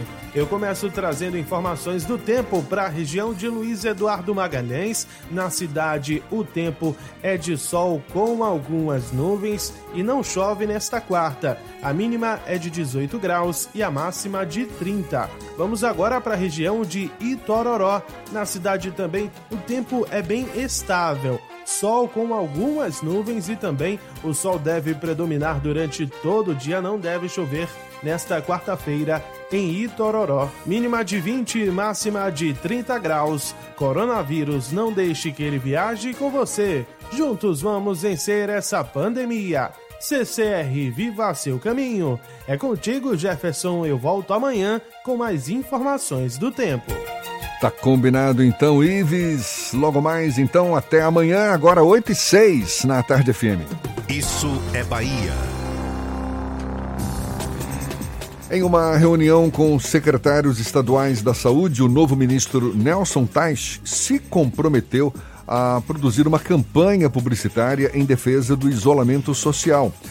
Pois é, essa medida vai de encontro ao posicionamento do presidente Jair Bolsonaro, que defende publicamente o fim das medidas restritivas. Na outra ponta, diretamente nos estados, Maranhão e Pará já apresentam lockdown nas regiões metropolitanas e o Ministério Público do Rio de Janeiro sugere que os fluminenses adotem medidas semelhantes. Mesma recomendação é dada pelo Comitê Científico do Nordeste, que estabeleceu critérios objetivos para o fechamento mandatório das cidades. Essa tendência de piora do quadro é tema do comentário político de Fernando Duarte. Isso é Bahia. Política. A Tarde FM. Eu vou inverter um pouquinho a lógica, vou começar falando sobre o pior dia registrado até aqui de mortes pelo novo coronavírus. Foram 600 mortes em todo o Brasil e um aumento expressivo do número de casos. O Brasil está quase ultrapassando o quinto colocado no número de o sexto colocado no número de mortes total e deve chegar na quinta colocação uma posição que eu acredito que ninguém gostaria que estivéssemos. E ontem o ministro da Saúde, Nelson Teich, em reunião com os secretários estaduais de saúde, foi pressionado para uma medida mais coesa junto, em, junto ao governo federal e às secretarias na defesa do isolamento social. O Nelson Teich, então, ele defendeu, ele se comprometeu, na verdade, a fazer uma campanha publicitária em defesa do isolamento social. Esse foi um dos pontos que gerou confusão entre o presidente da República, Jair Bolsonaro, e o ex-ministro da Saúde, Luiz Henrique Mandetta. O Mandetta defendia o isolamento social e o presidente da República, como sabemos, defende publicamente o fim do isolamento social. Nesse embate, até aqui, o Nelson Taj tem ficado em cima do muro, porém pendendo a defesa dos interesses da presidência da República, o que pode gerar o início de um eventual atrito. Nós esperamos que o Palácio do Planalto não cometa a atrocidade de trocar mais uma vez o comandante da saúde em meio a uma pandemia. Porém, se Nelson Teich passar a defender o isolamento social, tudo é possível nesse Brasil de meu Deus. E aí a gente vai para a questão dos lockdowns. Ontem eu falei aqui sobre a possibilidade de lockdown em Salvador e na Bahia. O lockdown é, na verdade, o fechamento mandatório das cidades. Ninguém entra, ninguém sai, só pode ir às ruas com autorização das autoridades públicas. Apenas atividades essenciais as pessoas estão autorizadas a sair de suas casas. Nós tivemos o primeiro caso aqui no Brasil, foi registrado em três, três cidades da região metropolitana de São Luís, somado a São Luís. Foi uma decisão judicial, um juiz federal determinou esse fechamento mandatório ali naquela região. E agora em Belém, em, na região metropolitana de Belém, porém foi uma decisão tomada pelo governador do estado, Helder Barbalho. Ou seja, no Maranhão foi uma decisão judicial, no Pará foi uma decisão já política do governador do estado. Lá no Rio de Janeiro ainda não aconteceu o lockdown, Porém, o Ministério Público já defendeu que o Estado adote medidas como essa, medidas de ainda mais duras de restrição. Lembrando que as imagens do Rio de Janeiro começam a ficar estarrecedoras. Tem um hospital no Rio que no último domingo foi um dos uma das principais matérias do, da revista semanal da Rede Globo Fantástico, em que faltavam remédios básicos para o processo de entubamento dos pacientes e que cinco pacientes teriam morrido por conta da falta desses remédios nas farmácias dos hospitais. Aqui no Nordeste, apesar de São Luís já ter determinado o lockdown, é uma decisão judicial, os governadores do estado ainda não definiram quando isso deve acontecer e se isso deve acontecer. Porém, os nove governadores estão seguindo as recomendações do Comitê Científico do Consórcio Nordeste, que ontem definiu, publicou um ato normativo, uma portaria, digamos assim, em que defende que os governadores passem a adotar o lockdown, o fechamento mandatório quando 80% dos leitos destinados à Covid-19 sejam estejam ocupados e a curva de óbitos permaneça ascendente. Lembrando que a previsão daqui de Salvador, por exemplo, do prefeito Assemineto, é que nós cheguemos em 5 de junho com 900 mortos na capital baiana e uma média de 74 óbitos por dia. E aí a gente tem que tomar muito cuidado com a questão do isolamento social. A manutenção do isolamento social hoje é o que tem garantido esse sobrefôlego para que o sistema de saúde possa respirar neste momento. Lembrando que o problema não vai ser restrito ao sistema público de saúde. O sistema privado vai passar pela mesma dificuldade, porque vai haver uma sobrecarga do sistema de saúde como um todo. Só para a gente ter uma noção de como a curva aqui na Bahia segue em ascensão, ontem foram registrados mais de 300 novos casos. Quando foi divulgado o boletim da CESAB, por volta das 7 horas, quando o governador entrou no Papo Correria, e aí eu vou trazer um caso específico de uma cidade que é do sul do estado, a cidade de Ipiaú, que eu consideraria emblemático. A prefeitura do município registrou na segunda-feira 53 casos de Covid-19. Ontem à noite, a prefeitura divulgou um novo balanço em que aparecem 99 casos do novo coronavírus. É uma ascensão gritante, assustadora e, infelizmente, ainda tem pessoas que minimizam a pandemia do novo coronavírus.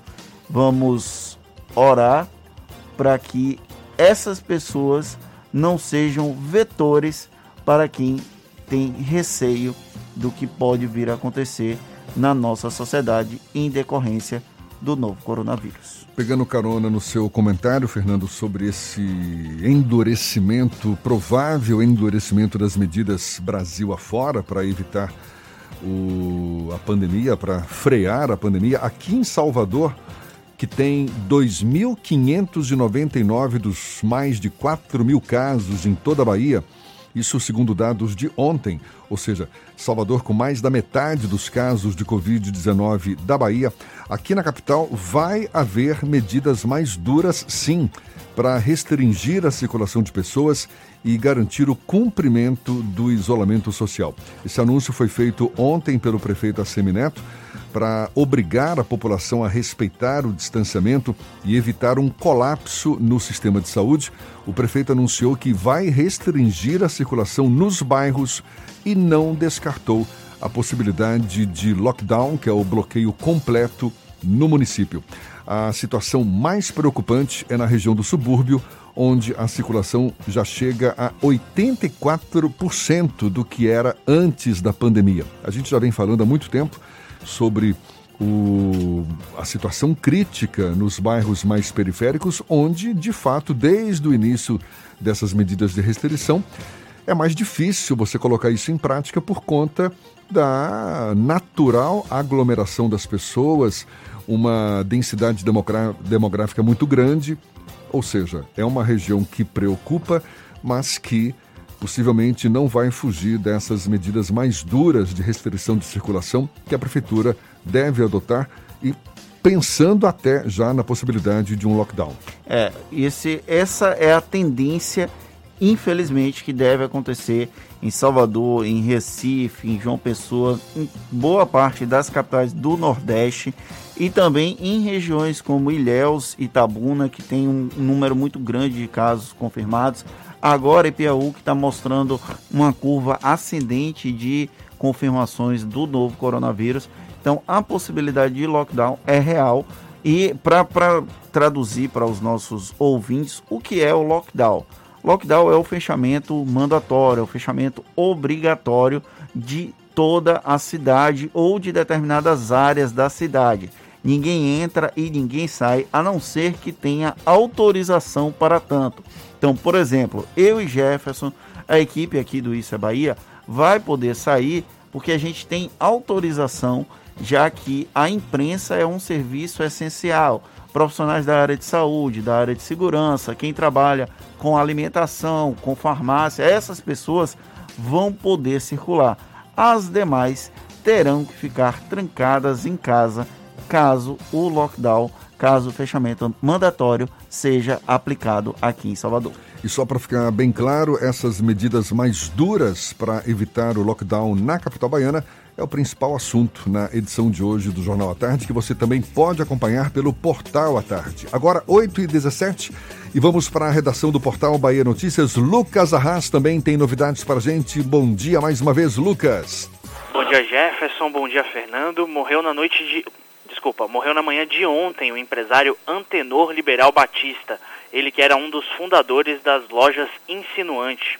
Ele faleceu aos 93 anos aqui na capital do estado. O sepultamento ocorreu na capital baiana na tarde de ontem e foi fechado para apenas 10 pessoas por conta da crise provocada pelo coronavírus. Antenor Liberal Batista nasceu em Pernambuco e chegou à Bahia ainda na década de 50, quando fundou as lojas Insinuante ao lado do irmão. E o governador Rui Costa enviou à Assembleia Legislativa da Bahia um projeto que cria multas para quem divulgar informações falsas sobre coronavírus. O texto estabelece multa de 5 a 20 mil para quem divulgar por meio de impresso, televisivo, rádio ou meios eletrônicos informações falsas sobre epidemias, endemias e pandemias na Bahia. O valor da multa ainda deve ser dobrado nos casos de reincidência e chega até 80 mil reais se comprovado o uso ou estrutura do maquinário público. Eu sou Lucas Arraes, falo direto da redação do Bahia Notícias para o programa Isso é Bahia. É com vocês aí do estúdio. Agora, 8 e 19 e pacientes com Covid-19 em Salvador já estão contando com mais 47 leitos de UTI destinados aos casos mais graves da doença. Isso graças ao Hospital de Emergência para cuidar apenas de pacientes com coronavírus, que foi passou a funcionar na Alameda das Espatódias, no Caminho das Árvores, aqui na capital. O investimento foi de quase 19 milhões de reais. A unidade possui três pavimentos e foi requisitado pela Prefeitura ao Itaigara Memorial no início de abril. A estrutura tem funcionamento 24 horas por dia e já começou a receber pacientes ontem. Na primeira etapa, 17 leitos situados no andar térreo estão liberados para aqueles encaminhados pelo sistema de regulação. Até a próxima segunda-feira, os outros 30 leitos localizados no primeiro andar também vão ser liberados para o uso. E olha só, o pagamento da segunda parcela do benefício Salvador por Todos, no valor de 270 reais, começa amanhã. O auxílio, criado pela Prefeitura de Salvador por conta da crise econômica causada pela pandemia do coronavírus, é voltado para trabalhadores informais cadastrados pela gestão municipal até o dia 20 de março. Para evitar aglomeração, o calendário de recebimento é definido por ordem alfabética do nome do beneficiário. Uma cabine de desinfecção para proteção dos idosos vai ser entregue pelo prefeito Assemineto hoje no abrigo Dom Pedro II em Piatã.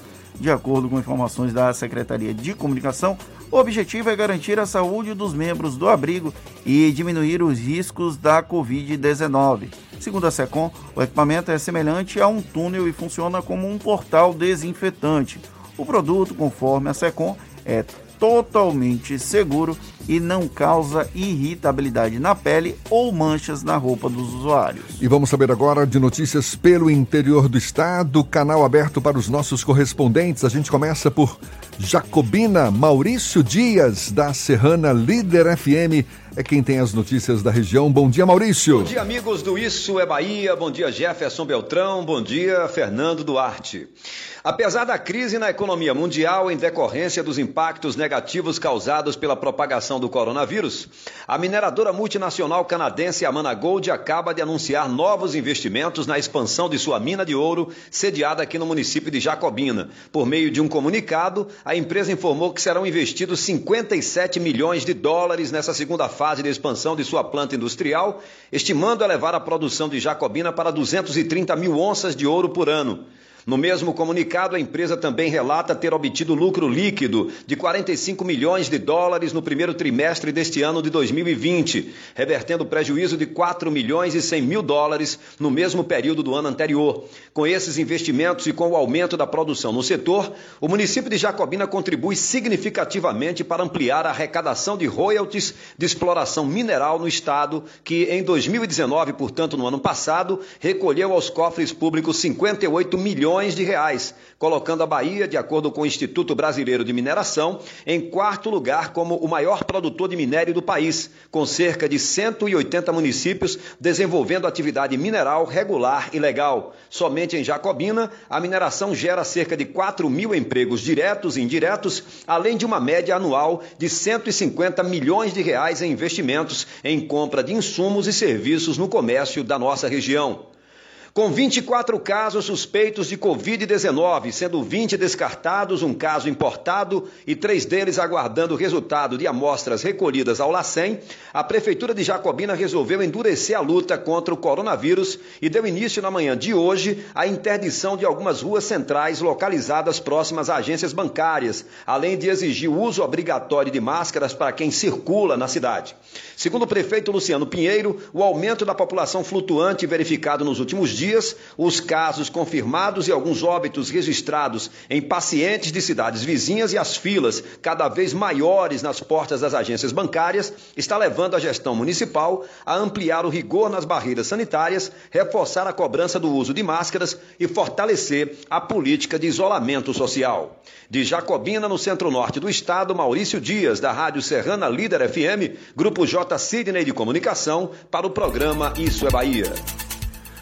Agora, 8h22 e a Prefeitura de Piauí, no sudoeste baiano, confirmou que o abrigo de idosos Fundação Casa Lar Dona Deraldina teve 40 infectados pelo coronavírus. Foram 34 idosos e seis funcionários do local. A diretora do lar, também vice-prefeita da cidade, conhecida como Margarete do Abrigo, ela já tinha testado positivo para a doença. A cidade teve ao todo 46 novos casos de Covid-19, totalizando 99 infectados no município. Devido ao surto no abrigo de idosos, o número de casos subiu para mais de 46% nas últimas 24 horas. E durante o Papo Correria ontem, o governador Rui Costa confirmou a convocação de médicos de todo o Brasil com situação regularizada para atuarem em unidades da rede pública de saúde estadual. O edital vai ser publicado hoje, segundo o governador Rui Costa. Ainda segundo ele, neste primeiro momento, a convocação só vai valer para médicos e vai ser feito por meio de veículos nacionais de imprensa. Rui Costa ainda explicou que o apelo é exclusivo para médicos, porque outras categorias de profissionais de saúde não registram até o momento escassez de profissionais. Agora, 8h25, a gente vai para Itabuna, sul do estado. Evandro Lima, da Interativa FM, fala conosco com as notícias da região. Bom dia, Evandro. Bom dia, Jefferson. Bom dia, Fernando. Vamos às informações da região Cacaueira. Na noite desta terça, a Vigilância Epidemiológica de Itabuna divulgou um quadro atualizado sobre os casos notificados a respeito da pandemia de infecção pelo coronavírus, causador da doença Covid-19. Itabuna registrou três novos casos, subindo nas últimas 24 horas de 246 para 249 infectados. O município contabiliza 10 óbitos em função da doença. São 1.469 casos notificados, dentre os quais 755 foram descartados e 446 aguardam resultado. Outras 833 pessoas estão isoladas e sendo monitoradas pela vigilância epidemiológica. Em contrapartida, 59 pessoas já estão curadas. Há muitas reclamações de que a vigilância epidemiológica de Itabuna tem demorado muito com o atendimento às pessoas deixadas em isolamento. Há relatos de pessoas monitoradas que há muito aguardam o teste rápido. Reclamação também com os telefones da vigilância epidemiológica, que, segundo os relatos, não atendem ou estão fora de área. Nas ruas, o que tem assustado aqui em Itabuna são as filas na Caixa Econômica Federal para o saque do auxílio emergencial. Centenas de pessoas desde a madrugada esperando a abertura do banco, muitas delas passando o frio da noite ou enfrentando o forte sol para conseguir a ajuda. O que não faltam nessas filas, Jefferson, são cidadãos que não estão muito preocupados com a pandemia da Covid-19. Não respeitam o distanciamento mínimo tão divulgado pela imprensa e pelas mídias sociais. Eu sou Evandro Lima, falando da redação da Rádio Interativa FM de Itabuna. É com você, Jefferson. Valeu, obrigado, amigo. E olha só, o faturamento total de vendas no varejo para o Dia das Mães deve cair 59,2%, ou seja, praticamente 60% em relação ao ano passado, por conta da crise provocada pela pandemia do novo coronavírus. Essa estimativa é da Confederação Nacional do Comércio de Bens, Serviços e Turismo. A data, a gente sabe, é, é considerada a segunda mais importante no calendário varejista brasileiro. Na Bahia, a queda deve ser de mais de 66%. A queda de 60% é prevista para Salvador. Em todo o estado, mais de 66% seria a terceira pior marca. O ramo de vestuário e calçados é o que apresenta a maior queda durante o Dia das Mães, com redução de 75% aproximadamente. Agora, 8h28, a gente faz o intervalo e volta já já aqui na Tarde FM. Você está ouvindo Isso é Bahia. Irmãs e irmãos, meu abraço apertado vai aqui nessa canção. Com amor, obrigado por sua dedicação. Hoje estão em suas mãos. Quem acolhe, quem cuida, quem cura, quem se dá de coração. Você que encara essa luta na rua, não se sinta só. Pois nada vale mais do que a vida, ela é o bem maior. Vai na fé, vai na paz, estamos em casa numa só voz. Vai pelos seus, vai pelos nossos, vai por todos a nós. todos os profissionais que salvam vidas e cuidam das pessoas, uma homenagem do governo do estado. Quando o assunto é segurança do paciente, o Hospital Santa Isabel é referência internacional. Os atendimentos à emergência seguem normalizados e para aqueles pacientes que precisam manter seus tratamentos, consultas, exames e cirurgias, o Santa Isabel mantém fluxos seguros com equipes específicas dentro de rigorosos padrões de segurança. Pacientes com dificuldades respiratórias são atendidos em estrutura distinta e com equipes exclusivas. Vamos juntos superar esse momento. A tarde FM. Trânsito. A tarde FM. Oferecimento: Monobloco, Auto Center de portas abertas com serviço de leva e trás do seu carro. A gente volta a falar com Cláudia Menezes. Novidades para os motoristas. É você, Cláudia. Voltei, Jefferson, com mais informação. Ainda chove em muitos pontos da capital e nas estradas. Atenção, você que vai passar pela região da Barra, tem pontos de acúmulo de água na Avenida Centenário, sentido Dique do Tororó. E vamos também para a BR-324, tem intensidade. Você pode encontrar pista molhada em alguns trechos nos dois sentidos da rodovia, entre Salvador e Feira de Santana. Coronavírus, não deixe que ele viaje com você. Juntos vamos vencer essa pandemia. CCR Viva seu caminho. Volto com você, Jefferson. Obrigado, Cláudia. A Tarde FM de carona com quem ouve e gosta.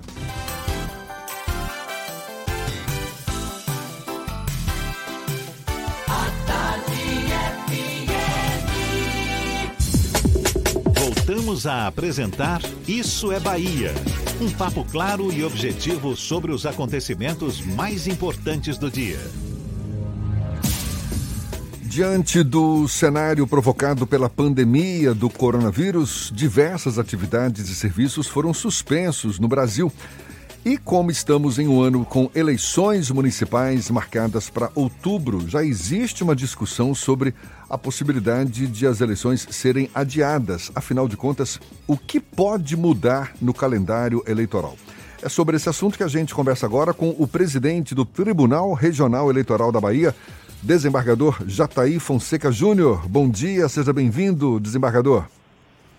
Bom dia, Jefferson. Bom dia, ouvintes aí da Rádio à Tarde.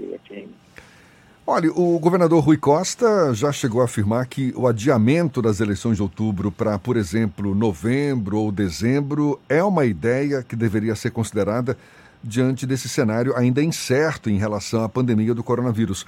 Como é que o senhor avalia essa possibilidade de adiamento das eleições? É um assunto que já está colocado na mesa, está em discussão no TRE?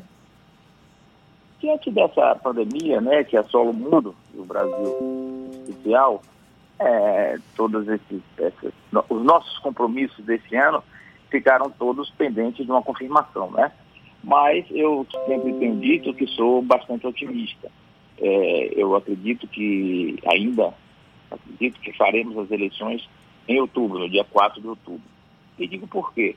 O, a, o calendário eleitoral, ele é, é, todo ano de eleição, o TSE baixa uma resolução e fixa o calendário eleitoral.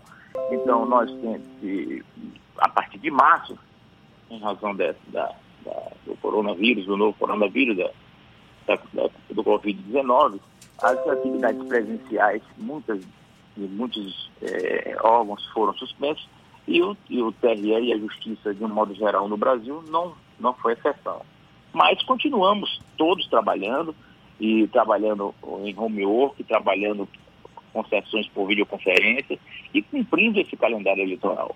É, tivemos prazos que inicialmente só se pensava é, que podiam ser cumpridos é, de forma presencial, mas graças à tecnologia da informação, é, pudemos cumprir, dar oportunidade ao cidadão para que ele cumprisse é, as suas obrigações junto à Justiça Eleitoral é, de forma virtual. Isso aconteceu no dia 4 de outubro, dia 4 de abril, com a desfiliação ou filiação daqueles candidatos que queriam, queriam mudar de partido, é, que queriam mudar de domicílio eleitoral. Depois desse 4 de abril, o, o prazo desafiador é o de hoje, dia 6 de, de maio. Mas, mais uma vez, usando da tecnologia da informação, a Justiça Eleitoral colocou à disposição dos eleitores o chamado título NET. E através do, do de acesso fácil a, a, pelo site dos tribunais regionais, o eleitor pode é, fazer a sua primeira inscrição, fazer a sua revisão eleitoral ou, ou fazer a sua transferência. É, hoje é o último dia para se fazer isso. E por que é o último dia? Porque é, para se preparar uma eleição precisa se fazer um encerramento, fechamento do cadastro, para que seja os eleitores é, capacitados em condições de votar sejam processados, é, é, feito, o, é, é, feito o caderno de votação, incluído na, na, no sistema do tribunal, e isso se faz pelo próprio calendário da, do TSE 150 dias antes da eleição. E, graças a Deus, isso está indo muito bem. É, já tivemos 50 mil é, pedidos de, de, título novo, transferência, inscrições a partir do dia 20 de abril. E só ontem é, foram feitos 12 mil pedidos de inscrições, de no, no, inscrições, transferências ou revisões. Hoje é, deveremos ter um pouco mais e antes das 24 horas do dia de hoje, é, encerraremos esse, com, com êxito e mais esse prazo do calendário eleitoral. Doutor Jataí, caso as eleições sejam mantidas para outubro, é possível que haja uma abstenção recorde durante o voto, porque, afinal de contas, o vírus vai continuar em circulação. É possível que muita gente prefira ficar em casa. Como é que o senhor avalia essa possibilidade e qual seria o deadline do TRE, ou seja, a data limite para bater o martelo? As eleições vão ser realizadas em outubro ou vão ser adiadas? Olha, o Jefferson, sou mais otimista do que você. Eu acho que em outubro a situação, tem muita esperança disso, é, a situação já melhorou bastante. Nós, nós estamos, inclusive, é, tendo exemplos da, dos, da, dos países da Europa, onde o coronavírus assolou com muita força, é que a, a vida já está voltando à normalidade. Então, eu acho que chegando a, a essa, essa, o topo máximo vai, vai se estabilizar e depois vai haver um declínio. E a vida tem que continuar, não é? Nós é, não vamos deixar de fazer coisas importantes é, na nossa vida, estamos, estamos é, é, todos, de uma forma ou de outra, conseguindo se desincumbir das suas obrigações. E eu acredito que em outubro a, a situação já nos permita a fazer a, a, eleição, lógico que com mais cuidados, os, os, os mesários certamente terão é, as condições é, de, de, higiene, e será proporcionado aos, aos mesários. Condições de higiene, o álcool gel, a possibilidade de uma entrada de um eleitor e outro na urna, a urna ser desinfectada.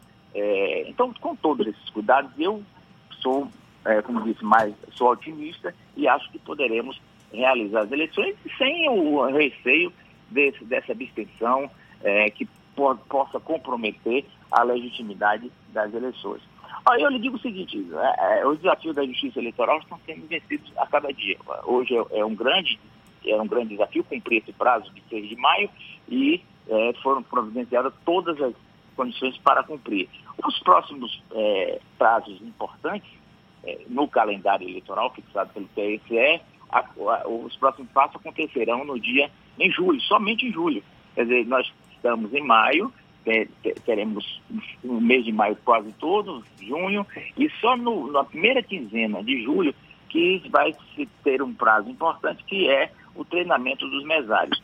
É isso também nós já estamos providenciando a, a, a intensificar esse treinamento através é, da, da, da, da, através da, internet. É, no passado isso já foi feito, esse ano vamos aumentar, vamos intensificar. E logo em seguida, no final de julho, é que está previsto o prazo para a realização das convenções partidárias.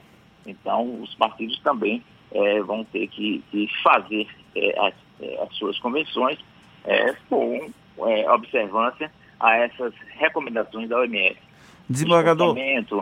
Uso de máscara, e, então, me, tu, tu, tudo isso que eu estou lhe dando, esses dados objetivos, me dão a, a, a convicção que ele, a eleição pode ser realizada, poderá ser realizada em, em outubro. Agora, o presidente, o novo presidente do TSE, o ministro Barroso, que assume agora em 23 de, de maio, já está sinalizando que é possível é, se discutir e conversar uma prorrogação.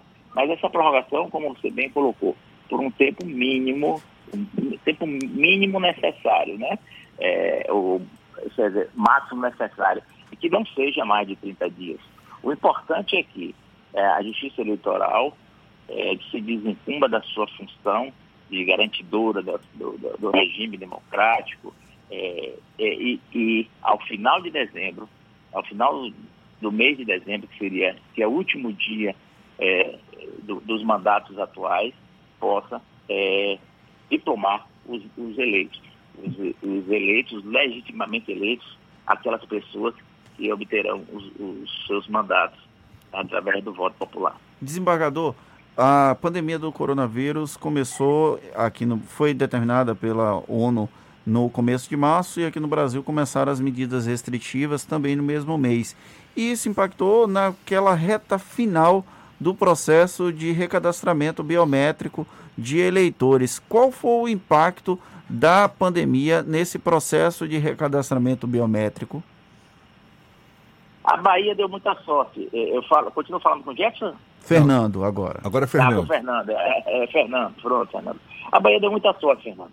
É, porque nós é, é, fizemos um planejamento para, que, para encerrar a nossa, a, nossa, a nossa biometria no dia 18 de, de, de fevereiro. Então, é, quando se fizemos o, o último, biometrizamos o último eleitor na Bahia, a, a, pandemia se falava, não se falava ainda de que estaria instalado no Brasil. O problema ocorreu mesmo foi é, no, em março, né? Em março. Então a Bahia tem esse, esse, esse privilégio em relação aos, aos demais estados da federação. A Bahia encerrou a sua biometria, só não fez a sua biometria o eleitor que não quis. E foi num percentual muito pequeno. Então, a Bahia pode dizer, é, é afirmar que está 100% biometrizado. Isso ocorreu no dia 18 de fevereiro. Tanto é que, nas eleições passadas, esse dia 6 de maio, era um dia de muita correria à, à, à sede do tribunal, à sede aos, aos, cartórios, aos cartórios das zonas, porque as pessoas que estavam há quatro anos com alguma pendência é, deixava sempre para o último dia para resolver. Na Bahia isso não, tá, não, é, é, não, não está acontecendo, apesar de ter aumentado o número de procura, mas não está acontecendo. Porque nós, durante todo esse tempo, fizemos um chamamento a, aos eleitores da Bahia para se regularizar, para fazer a sua biometria, e, é, e, e com isso contamos com a ajuda da imprensa, em especial a vocês aí da, da Rádio A Tarde FM, nos ajudaram bastante divulgando mensagens do, do TRE, e é, esses eleitores que muitos deixariam para resolver agora, dia, hoje, no dia 6, e resolver a sua pendência é, antes. E, agora, o TSE tomou uma medida é, para, para é, minimizar esse problema daqueles eleitores que não compareceram para fazer a biometria, que é um percentual pouquíssimo, como já lhe falei, um percentual muito pequeno, é, e estariam com seus títulos cancelados e, e não poder, está, estão com seus títulos cancelados e não poderiam votar no dia 4 de outubro.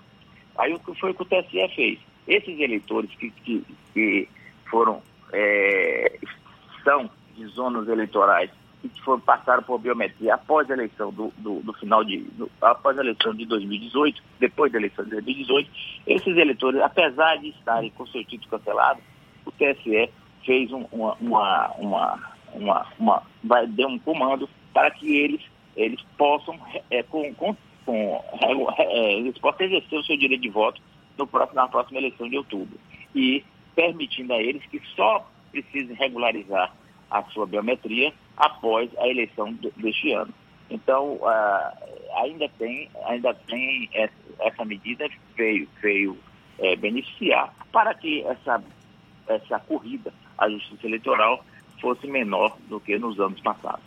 Doutor Jataí, muito bom o senhor ter esse otimismo todo. Tomara que o senhor esteja correto, tomara que em outubro a situação já esteja bem mais tranquila em relação a essa pandemia. Mas eu queria insistir na possibilidade de adiamento das eleições.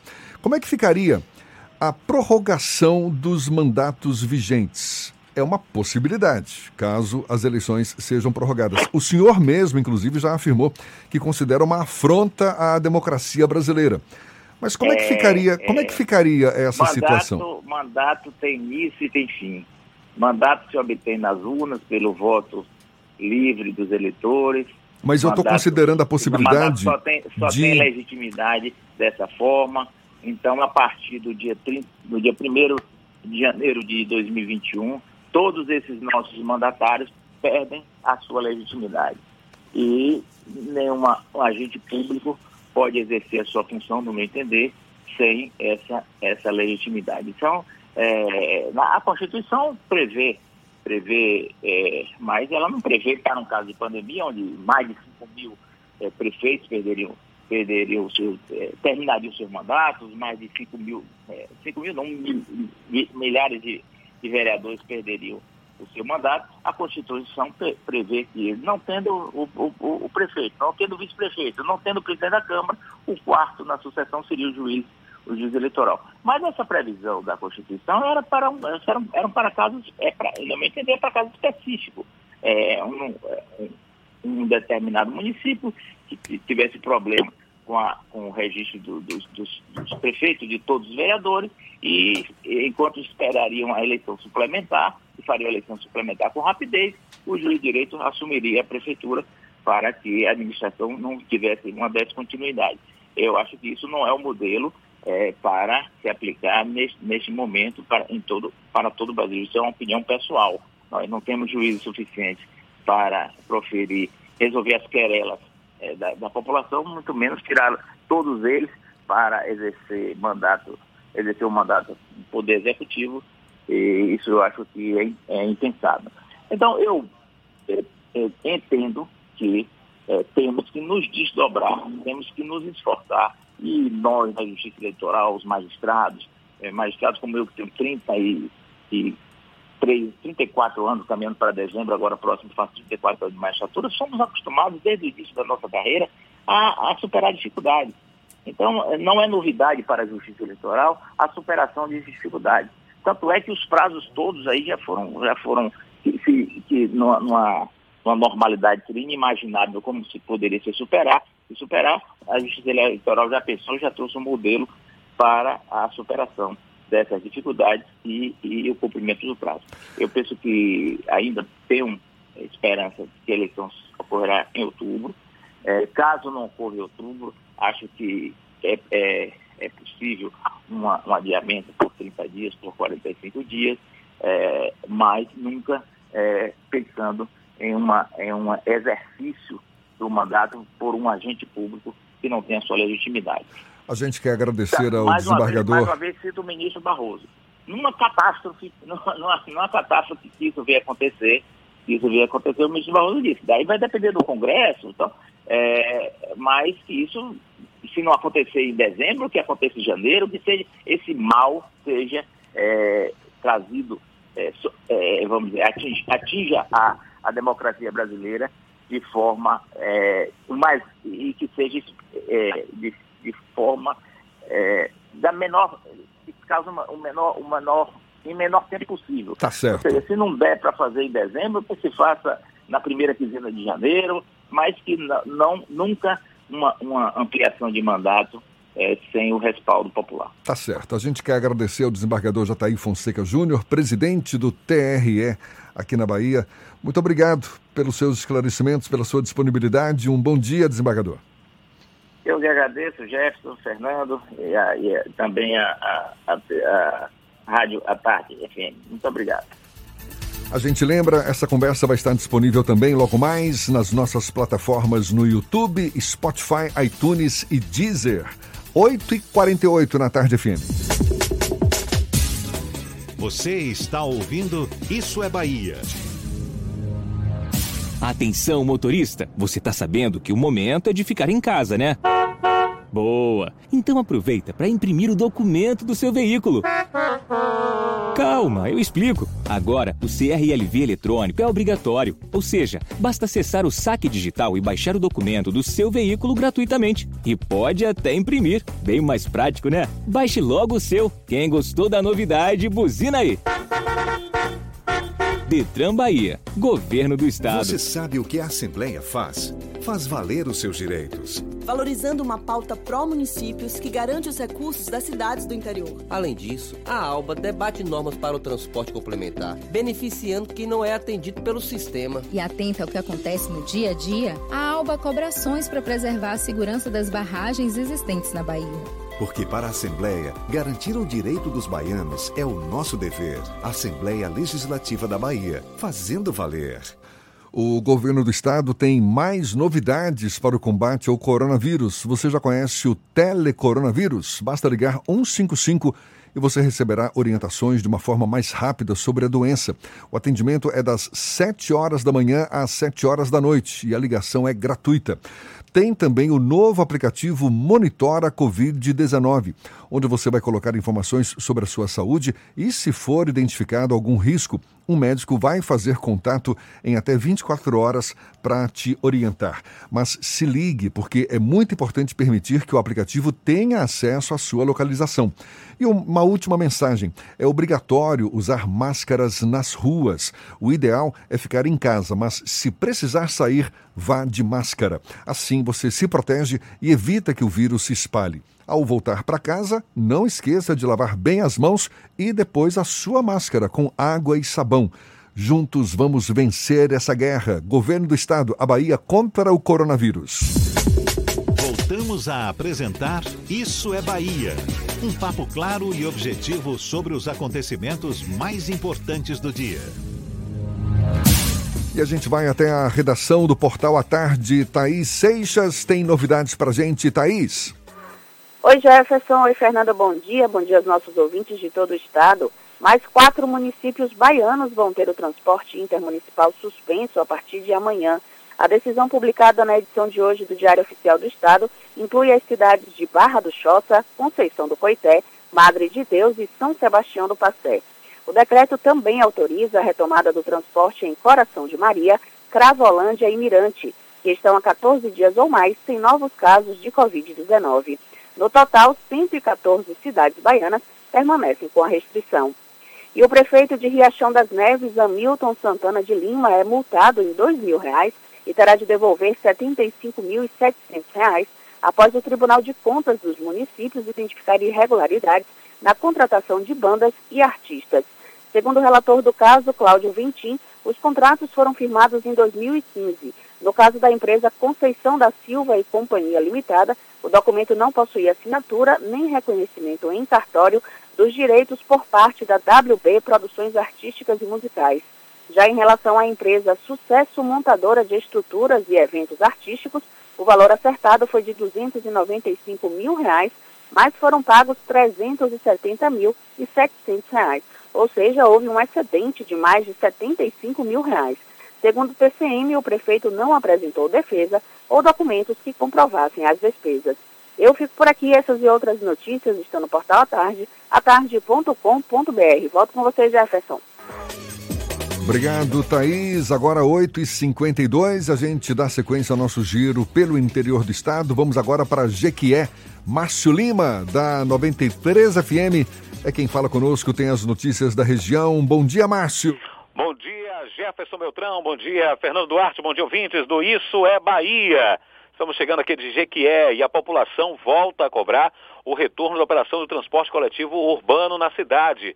O impacto econômico provocado pela pandemia do novo coronavírus tem sido muito forte, além dos decretos municipais que obrigaram a paralisação das atividades do transporte coletivo, somando suspensão de aproximadamente 30 dias. Hoje pela manhã nós conversamos no GQ Urgente com o Jaridson Santana, ele que é gerente operacional da Rio de Contas. Ele disse que a empresa enfrenta desafios históricos e que durante esse período de fechamento da empresa eh, foi possível fazer uma análise do que a empresa necessita para o retorno imediato da operação. Ele acredita que nos próximos dias ele deverá estar colocando aí a empresa de volta à disposição dos nossos é, dos usuários do transporte coletivo urbano. Sobre os 90 colaboradores diretos da empresa, o gerente disse que adotou as medidas de auxílio aos trabalhadores através dos programas emergenciais do governo federal para que o ouvinte compreenda, a partir dos decretos do município, a empresa eh, informou através de um comunicado que está enfrentando problemas financeiros, convidou os fornecedores e também as pessoas, os seus credores, para que pudesse fazer um, um ajuste para que a empresa pudesse voltar a funcionar. Falando sobre a pandemia do novo coronavírus aqui na cidade de Quié, uma notícia pegou muitas pessoas de surpresa um site da cidade está informando do retorno da liberação do centro de abastecimento Vicente Grilo na cidade que é que é uma feira livre, um importante centro de abastecimento comercial aqui do nosso município e que estava fechado desde o último decreto o decreto é, mais recente não permitiu a abertura das feiras livres e hoje essa notícia que está circulando na cidade tomou de surpresa muitas pessoas. Nós já entramos em contato com a assessoria de comunicação da Prefeitura de Jiqué para saber quais são as medidas que serão adotadas acerca dessa possibilidade ou não da, do retorno das atividades no Centro de Abastecimento Vicente Grilo, no município de Jiqué. Ao vivo, da 93 FM. Márcio Lima para o Isso é Bahia. Valeu, Márcio. E olha, mais uma série de lives vai ser realizada hoje pelo A Tarde Conecta. Eu vou estar conversando logo mais às 11 horas com a médica endocrinologista Nathalie Prates sobre doenças endócrinas versus epidemia coronavírus. Às 5 horas da tarde, Fernando Oberlander vai convidar José Carlos Capinã e às 7 horas da noite, maneiras de inovar e fazer o seu próprio dinheiro. Ananda de Freitas, do Portal à Tarde, entrevista Murilo Henrique, empresário e especialista em negócios. É só acessar o Instagram do Grupo à Tarde para acompanhar todas essas lives. A gente vai agora para Paulo Afonso Zuca as lives do Bahia Notícias também. Hoje tem a psicóloga Flávia Melissa, que vai falar sobre os altos e baixos emocionais em tempos de quarentena, às 15h30, no arroba Bahia Notícias no Instagram. E em Barcelona, um brasileiro vai contar qual a rotina deles durante a pandemia. Vai conversar com Maurício Leiro a partir das 19 horas. É só seguir o perfil arroba Bahia Notícias no Instagram. Maravilha! Agora sim vamos para Paulo Afonso. Zuca da Cultura FM tem as notícias da região. Bom dia, Zuca. Bom dia, Jefferson. Bom dia, Fernando. Toda a rede Isso é Bahia. Nós estamos aqui na capital da energia elétrica é, atualizando números do coronavírus, da Covid-19 aqui no município. Nós temos sete casos confirmados, 21 casos suspeitos, 348 casos sendo monitorados em Paulo Afonso. Nós temos 101 casos considerados é, descartados, são os números da Covid-19 aqui na capital da energia elétrica. Olha, um novo decreto municipal publicado pela Prefeitura nestas últimas 24 horas permite a abertura do comércio de Paulo Afonso, principalmente do setor lojista, desta quarta-feira, 6 de maio, até o domingo, dia 9. O comércio irá funcionar das 8 às 17 horas, com restrições com relação ao número de pessoas que podem adentrar nos estabelecimentos.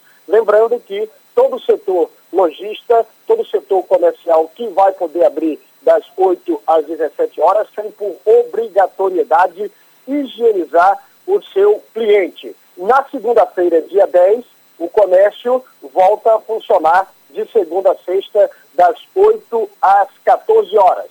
São informações aqui da cidade de Paulo Afonso, nenhum caso eh, a gente destaca considerado grave, não é? os casos 7 que estão confirmados estão sendo monitorados, os pacientes são assintomáticos e estão recebendo toda a atenção da Secretaria Municipal de Saúde.